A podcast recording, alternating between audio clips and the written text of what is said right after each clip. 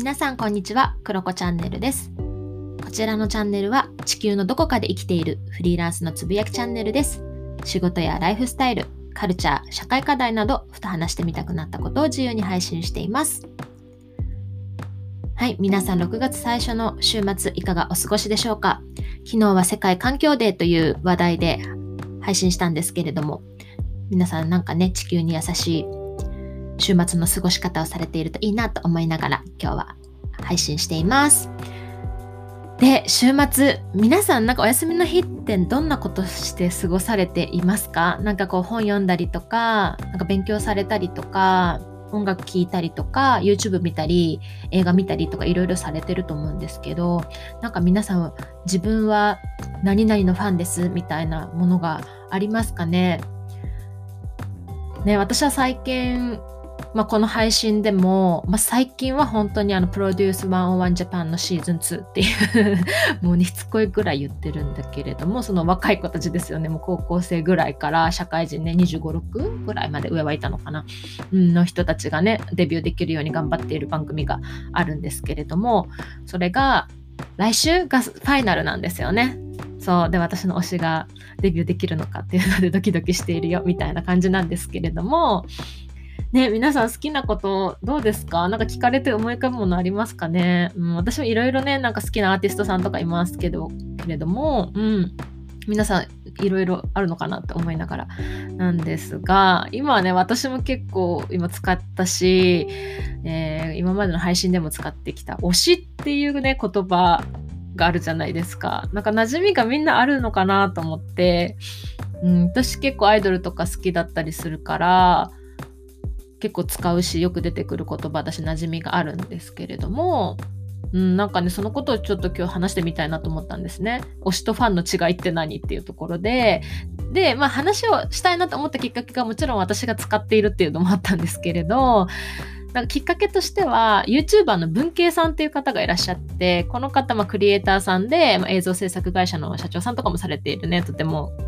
クリエイティブな方なんですけれども、もともと踊ってみた系の動画を出したりとか、本当に若者に近い存在であったり、インフルエンサーだったり、今27歳くらいかな。なんだけれども、視聴者さん、視聴者さんも結構若めの人が多いっていうタイプの方なんですね。で、その人が最近ね、YouTube ラジオを始めたんですよ。YouTube の中でラジオみたいなことを始めて、で、私も好きで聞いてたんですけど、その中で、なんかお便りで、推しと好きの違いって何だろう？みたいな話になってて、それ聞いてたらめっちゃ面白かったんですよね。なので、なんか自分自身もいろいろ調べたりしたんです。なんか推しと好きとか、あと推しとファンとかね、そういうの何が違うんだろうってのを調べたり、あとなんか自分でぼーっと考えてみたりとか、ツイッターとか見てる時に、どういう時に、どういう対象にみんな推しとかファンとか使ってるんだろうっていうのをね、思いを巡らせてたんですよ、最近。ただなんか文化研究みたいでめちゃくちゃ面白かったんですね。で、あまりまあ、推しっていう言葉に馴染みがない方もこのリスナーさんの中には多いかなと思っていて、なんでかっていうと私のリスナーさんって割と30代から50代の方までがメインなんですよね。で、なってくるとあんまり使わない人もいるかなと思ったので、まず推しという言葉は何ぞやっていうのを話をしようかなと思うんですけど、ま推しって、あれです。そもそもの語源は一押しの推しです。だから推薦するみたいな感じで感じですよね。だからそれが転じてこうなんて応援するとか他の人に勧めるとかなんかそういったニュアンスになります。なのでなんか好きよりも好感度が高い印象とかを与えることもあったりだとかしますね。うん、なんか別に人だけじゃなくて物とかキャラクターとかそういったものにも使えたりします。で昔からなんかそういうアイドル業界とかでは使われてきた言葉っぽいんですよ。結構昔からあるっぽいんだけれども、AKB48 が人気になったことで、なんか、あっちゃん推しいとか、大島優子推しいみたいな感じで、なんかこう、そこまでアイドルに興味を持っていない一般層っていう人たちにも広く知られるようになったっていうふうに言われています。で、この推しっていう言葉が、いろいろね、あの、へなんていうんですか、活用形というかあって、で箱推しとかよく聞くんですけど箱推しっていうのはこの人が好きとかじゃなくて箱そのグループ全部が好きみたいなの箱推しとかあと単推しって言って1人だけもうそのグループの中で1人だけ好きみたいな単推しとかねなんかいろんな言葉があります。ぜひググって調べてみてほしいなと思うんですけれどじゃあ、ファンとの違いは何なのかっていうのをね、結構皆さん考察されてて面白くってですね、調べたんですよ。で、まあ、いろんな表現があるし、どこの視点から見るかっていうので違うんだなと思うんですけど、まあ、ちょっとね、言葉的なね、言語的な感じで言うと、推しっていうのは相手。でファンは自分たちみたいな表現があって例えば私は AKB のファンで推しメンは前田敦子です。なか推しは前田敦子なんですよ。でファンは自分なんですみたいな。なんかそういう、まあ、言葉的な文法的な意味で言うとそういう解説をされていたりだとか。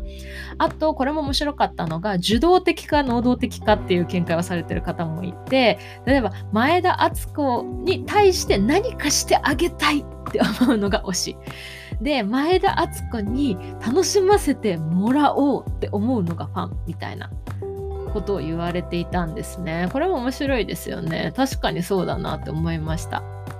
で、要は私が考えるに推しっていうのは応援してあげたいとか広めたいとかっていうちょっと参加型自分が結構関わっていく参加型っていうニュアンスもあるしなんかその成長のその過程も見守ってるよとかその今の不完全さも良しとする文化というか育成型というかそういうのが推しっぽいなと思いました。で一方ファンは好きだわ好みだわっていうところも含め結構ね、まあ、広いんだと思うんですよねその幅的には。でも割と完成形だったりなんか極みだったり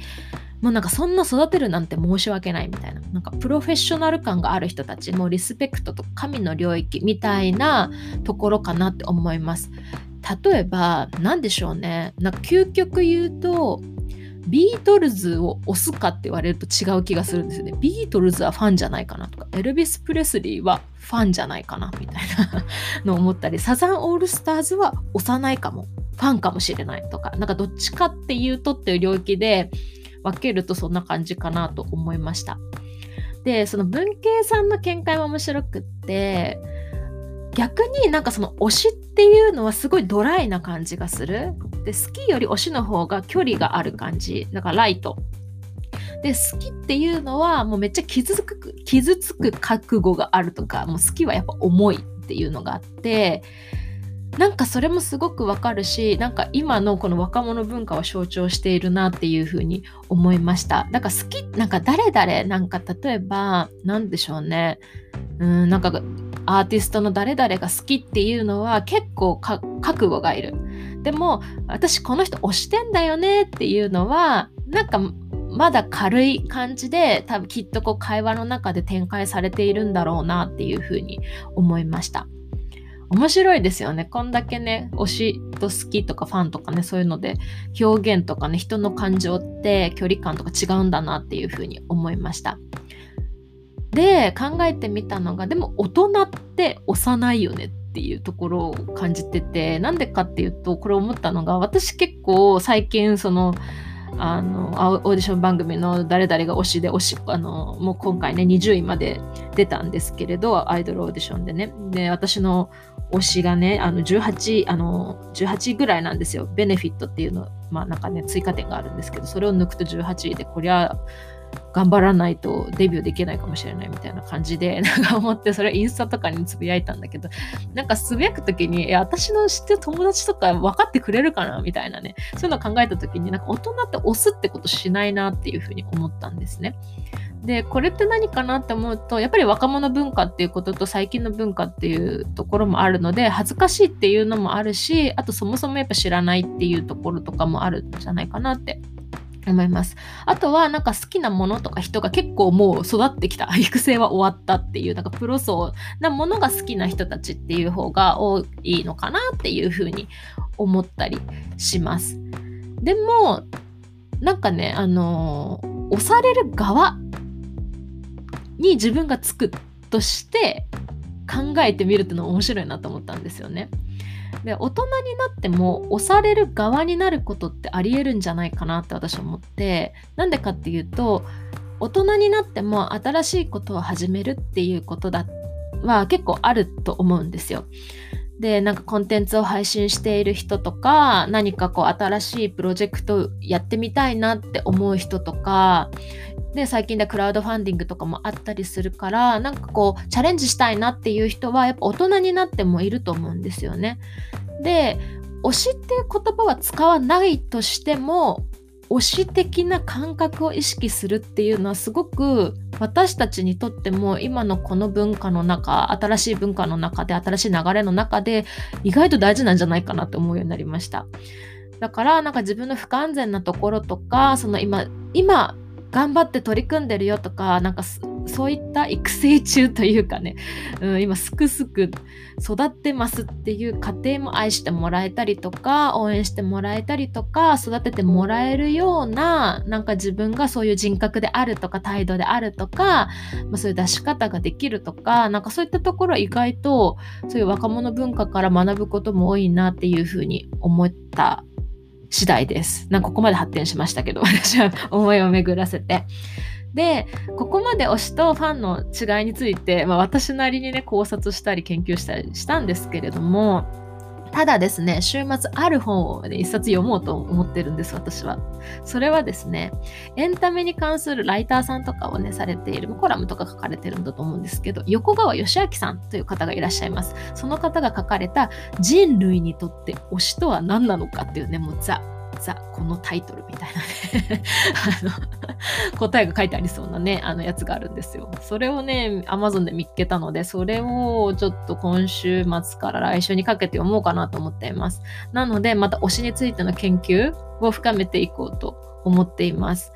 ぜひですね、まあ、その年代的にも自分の同世代がそういう推しっていう言葉を使わない方もいると思うんですけど例えばお子さんだったりとか自分の家族のね例えば甥っ子さんとかね姪っ子さんとかなんかそういう人たちの若者の会話とかをちょっとこう聞いてみて、えー、こんな風に使ってんだとかって聞いてみるのも面白いかもしれないなって思いました。ということで皆さんは推しメン並びにファン